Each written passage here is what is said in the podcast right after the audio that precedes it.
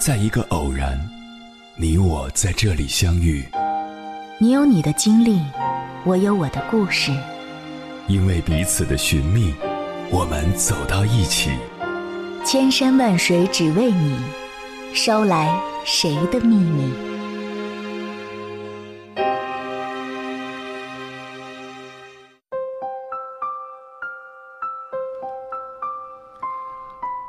欢迎回来，各位夜行者，这里是正在直播的中国交通广播，千山万水只为你，深夜不孤单。我是迎波，绰号鸭先生。我要以黑夜为翅膀，带你在电波中自在飞翔。梁实秋写过一篇题为《中年》的散文，开篇就写道：“一年又一年，总有一天会蓦然一惊。”已经到了中年，有两件事是你不能不注意。讣文不断的来，有些性急的朋友已经先走一步，同时又会忽然觉得一大批一大批的青年小伙子在眼前出现。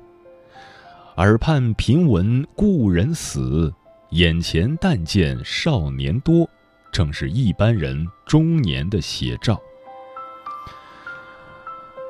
我相信任何一位中年人读到这里，都会心头一颤，一种岁月无情的无奈之感油然而生。人到中年，大部分人的感觉只有一个字：累。这种累，年轻的时候不理解，年轻时只会觉得身体上累；中年时的累，更多的是心理上的累。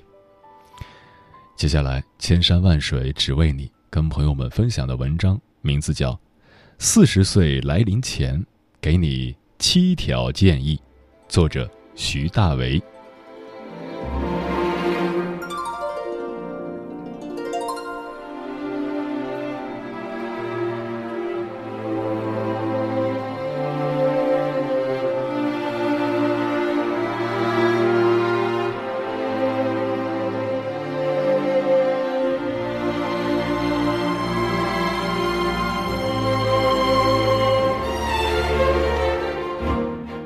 人到中年，仿佛就是一瞬间的事。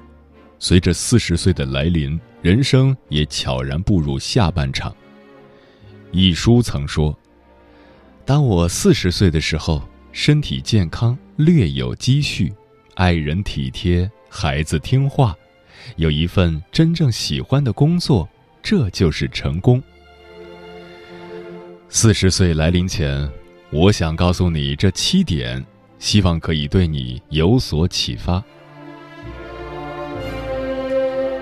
一多赚点钱。这么说可能很俗，但是钱真的很重要。很多悲剧几乎毫不例外和缺钱有关。人到中年，你就知道要花钱的地方有多少。这不仅关乎生活质量，更关乎你是否拥有一颗豁达的心。当别人家的小孩出国扩展阅历、上兴趣班，你却囊中羞涩，只能叮嘱孩子要好好学习，争取改变命运。当老婆的衣服都来自各种地摊或者淘宝山寨，想要一套正宗的化妆品都力不从心时，你只能宽慰她，一切都会好起来的。这种场景下，你的心情真能豁达？你可能会说。何必攀比呢？其实还真不是这样，让家人过得好是一种能力。到了中年，你还不具备时，天天都会自我审判，那种苦痛才是真正要命的。所以，请放下一切扯淡的事，把精力聚焦在让自己富有这件事上，而且，你必须承认一个真相。大多数人都不可能脱离物质谈幸福。你我都是大多数人，所以咱们都难逃这个法则。那意味着，有了物质保证，你才能对讨厌的人说“滚开”；有了财富积累，你才能在厌倦工作时体面的退出。卡上有了足够的余额，你才能在一个晴朗的午后，坐在星巴克的遮阳伞下，心平气和地读一本枯燥的书，而这一切，毫无疑问都是有成本的。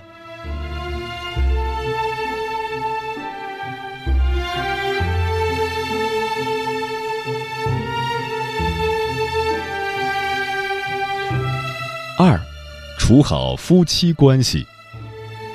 人到中年，你就会明白，爱人就是最后的港湾。当你涉世多年，定会见到很多丑恶嘴脸，经历太多人心叵测，品尝种种尔虞我诈，你会发现，几乎无处诉说这种苍凉和无奈。愿意坐下来安静听你诉说，又能理解这种诉说的，只有你的爱人。从某种层面上讲，所谓夫妻，不仅仅是一种契约、一种身份、一种爱情的皈依、一种家庭的组建，更是一种共生关系。那意味着，在这种关系下，精神可以相互搀扶，情感可以相互存放。即使两人相对无言，也能体会那份共同的笃定。所以，人到中年，最大的不幸就是婚姻的不幸。你混了大半辈子，竟然连一个愿意听你真心话的人都留不住，还有什么比这更悲哀的呢？因此，无论你年龄几何，都要学会经营自己的婚姻，是经营。而不是简单的活着，那意味着要经常浇水、施肥、除草。虽然略有繁琐，但是当你进入人生下半场，你就能感受到巨大的回报。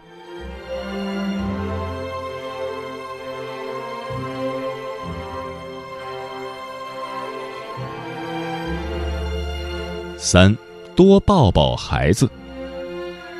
从一个毛头小伙过渡到一个父亲，我花了很长时间来适应。太太生产那天，当护士抱出一个小怪物让我抱抱时，我的第一反应竟是躲开，因为那时的我还没做好当爹的准备。那小怪物也很难缠，整夜整夜的哭个不停，不能离开父母的怀抱，而我则烦得很。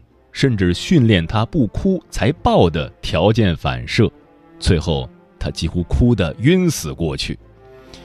但是孩子他妈却始终是一种怀柔政策，毫无抵抗地响应着抱抱的需求，而且他最终用一句话说服了我：孩子很快会长大，倒是你想抱他也不会让你抱了。是啊，不就抱抱吗？多大点事儿啊！于是我就开始经常抱抱，直到前两天，儿子已经十一岁了，在楼下遇到他放学回来，想给他一个常规拥抱，然而他紧张地指了指身边的同学，很轻巧地躲开了，正如我第一次见他时的反应。终于，太太的说法灵验了，没想到这一天这么快就来了。不过还好，我已经拥有了很多关于抱抱的回忆，也为这一天的来临做好了准备。吴晓波曾讲过一个企业家朋友的故事：，二零零一年的时候，他把企业卖给了外国人，套现十几亿人民币。那时候手上有十多亿现金的中国人没几个，所以他算一个特成功的人。有一年，吴晓波和那个企业家去美国旅行，过海关时，前面一个美国人抱起自己的小孩给入境观看。看到这一幕时，那个企业家突然间泪流满面。他对吴晓波说：“自己有两个孩子，但却想不起来他们在五六岁时长什么样子了，因为他从来没有抱过他们。”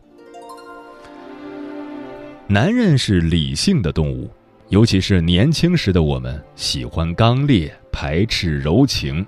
多数人对抱抱天生无感，我却想奉劝你：有时间就多抱抱孩子，毕竟那承载着一段特殊的日子，一旦错过，只会留下无法填补的空白。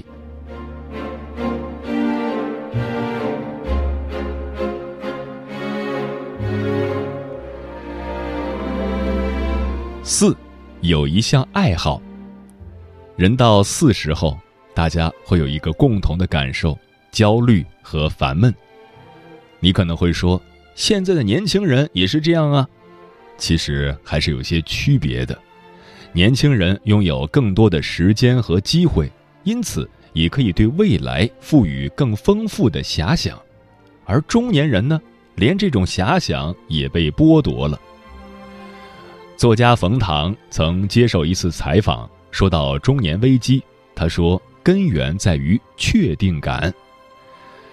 人到中年，你已经知道自己多少斤两，哪些事儿你能干，哪些事儿你一辈子干不了。这种时候，你还有什么兴奋点？中年的残酷就在于此，在希望渺茫中负重前行。”而此时的中年人，精力和身体都在走下坡路，而负担和烦恼却步步紧逼。如果不懂得合理释放压力，整个精神世界很容易在瞬间坍塌。如果有一个爱好，就会好很多。在烦闷之时，总有一个精神避难所，不至于完全陷入无法自拔的漩涡之中。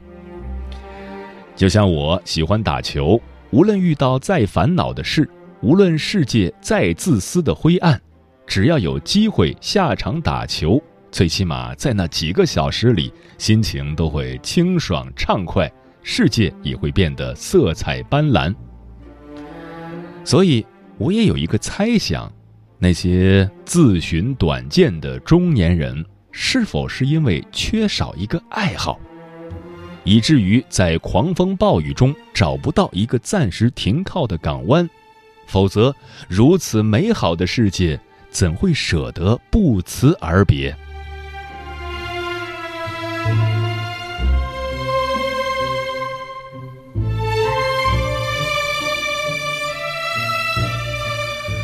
五，交几个朋友。如果你到了四十岁，还有几个好友。会是一件非常幸运的事。首先，和朋友交往本身是一件快乐的事。从猿猴时代，大家就通过相互梳理毛发建立感情，寻找乐趣。所以，社交本身就是一件乐事，不要戴上什么功利的帽子。其次，朋友可以给你一些建议和帮助。人到中年后，会遇到很多难以处理的问题。如果身边有几个不错的朋友，在你六神无主时，可以帮你拿拿主意，给你提供一些建议，甚至直接给予你一些帮助，眼前的路马上会豁然开朗。最后，能寻找一种平衡感。人为什么会焦虑？很多时候是因为感觉别人比你强，大家都把你甩在身后时，你就会异常焦虑。我的朋友种类繁多，但我发现，无论事业如何大，收入如何多，其实到了中年，大家面临的烦恼都是一样多的。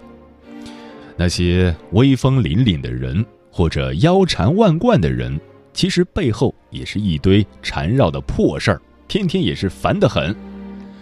当你知道大家差不多都是一个德性时，心里多少也会舒服一些。你看。这就是交友的另一种幸福。当然，交友并不是不加选择，恰恰相反，你要远离那些不能自食其力或者是搬弄是非的人。总之，人到中年后，朋友不在多，而在于精。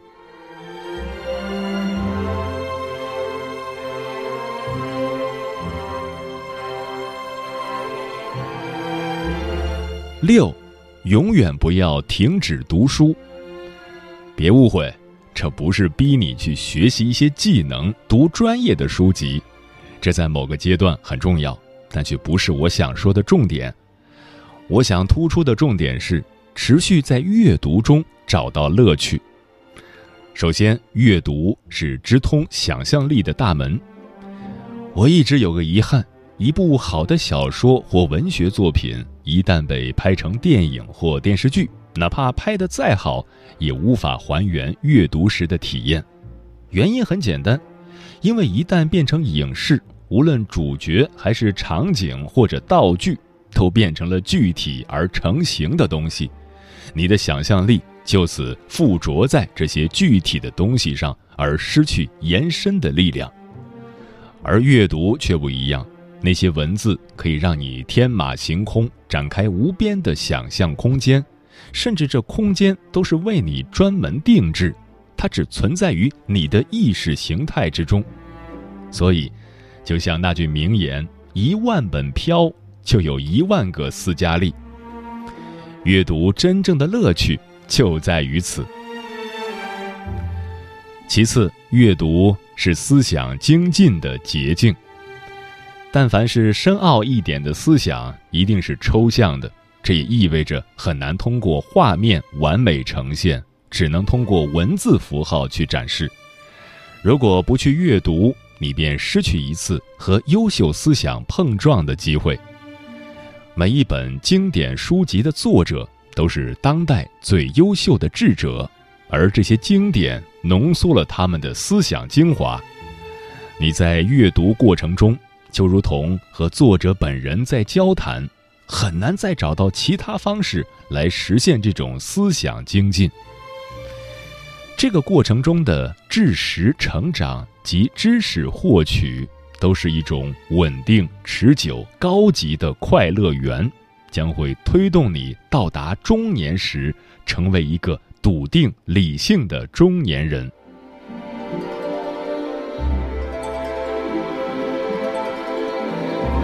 七，健康永远是最重要的东西。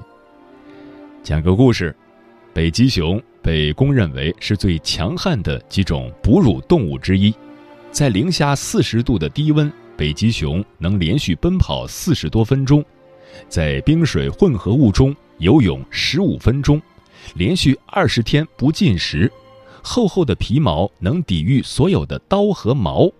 这么强悍的动物，爱斯基摩人如何对付它？北极熊有一个缺点，嗜血。爱斯基摩猎人会杀死一只小海豹，将血涂抹在刀刃上，然后倒立在桶中，让血漫过刀尖一点，血桶放在外面冻成冰块，一个猎熊神器就此诞生。北极熊看到鲜血，急忙用舌头去舔，当上面的血舔完后，舌头也冻僵了。露出的刀刃会将北极熊的舌头划开一个小伤口，但此时北极熊冻僵的舌头却感觉不到痛，直到伤口越来越深，北极熊最终因为失血过多而倒下。是的，最后北极熊舔的都是自己的血。此时，一边守候的爱斯基摩人便会跳出来杀死北极熊。我想用这个故事做一个隐喻：人在年轻时都会被光鲜的 title、被高额的工资、被耀眼的仕途所迷惑，正如那刀尖上的鲜血。为此，我们孤注一掷，拼命舔舐，岂不知事后需要加倍偿还。前段时间，一位大学同学突发心脏病离开了我们，发病的前一天。他还加班到凌晨两点，我不敢妄言工作压力是导致病发的根本原因，但你要说一点关联都没有，我也是断然不信的。那位同学的压力大家有目共睹，几乎很少休息，不是出差就是加班，身体和精神状态都很差。身边这种情况频繁发生，让人不得不担忧。中国真正的商业化也就仅仅二十年，就算是一个人的职业生涯，也没走完一个完整的周期。因此，我们更容易看到拼命带来的收益，却暂时看不到由此带来的代价。但也正因如此，不得不提个醒：这世上没有任何一样东西值得拿命来换。如果说决定人生上半场的是机遇、能力和智力，那么决定人生下半场的只剩下一样东西，那就是健康。可惜的是，有些人都无法进入下半场。最后总结一下吧，人到中年才知道，最重要的是平衡，物质、家人、精神、友情、健康，如同抛向空中的几个球，你要像个优秀的小丑那样，争取不让一个跳在地上。加油吧，与各位共勉。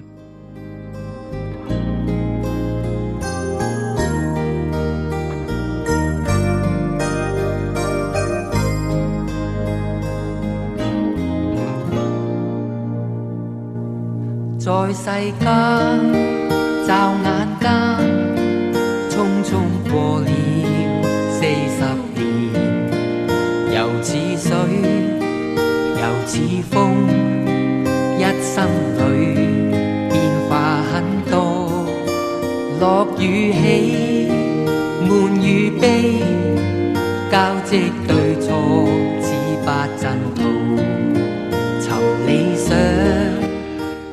四十岁的人应该怎么活？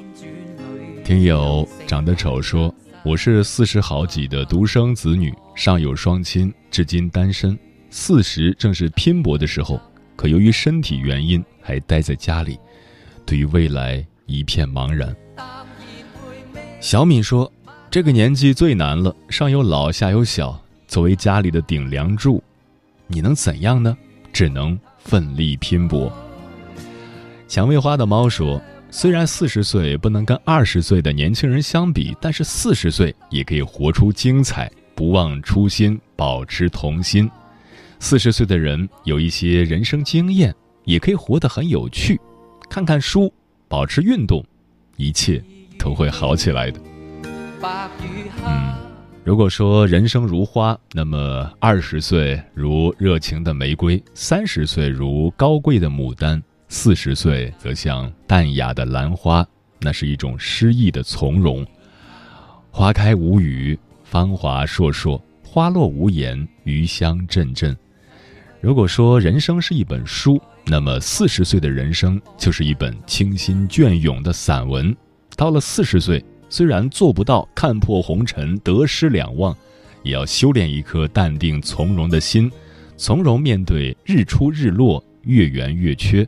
活出自己的美好人生，这种从容是经历了生活磨练后的大气，也是走过了坎坷后的镇定。这种从容是回首向来萧瑟处也无风雨也无晴的豁达与超脱，是采菊东篱下悠然见南山的随性与洒脱，是行到水穷处坐看云起时的从容与禅意。在这样的境界中。去获得一份智慧，重新开始美好的人生。时间过得很快，转眼就要跟朋友们说再见了。感谢你收听本期的《千山万水只为你》，晚安，夜行者们。记得那年十岁，弥漫着童年滋味。父亲把硬币藏那只手里。我每次都猜不对。当我到二十岁，一个人的生日宴会，用蛋糕上微弱的烛光，试图点亮前路的黑。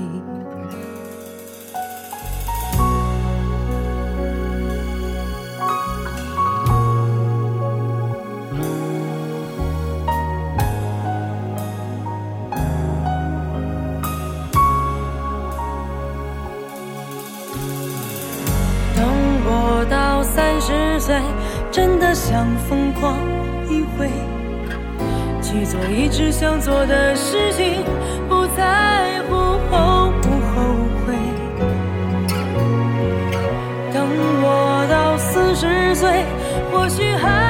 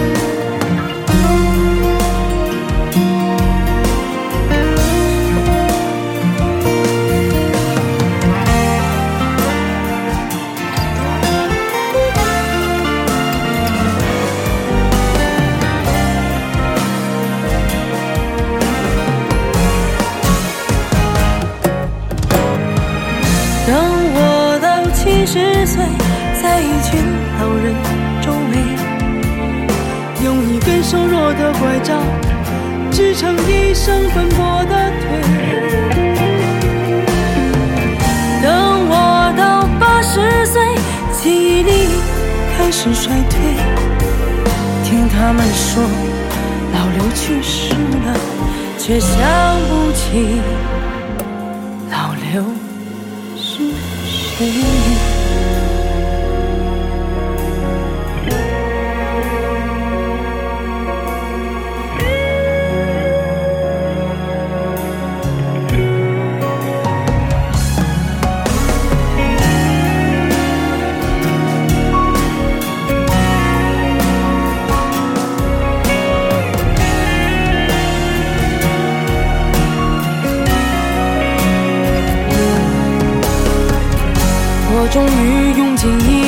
疲惫，换来了黄土一堆。